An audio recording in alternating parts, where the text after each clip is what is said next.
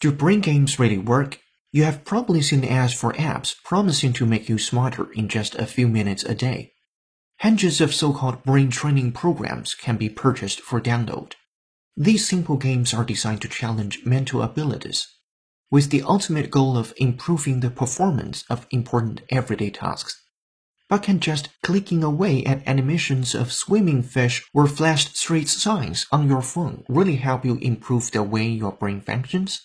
Two large groups of scientists and mental health practitioners published consensus statements, months apart in 2014, on the effectiveness of these kinds of brain games. Doctors ultimately attributed this to chronic sleep deprivation and overconsumption of caffeine. Doctors ultimately attributed this to chronic sleep deprivation and overconsumption of caffeine.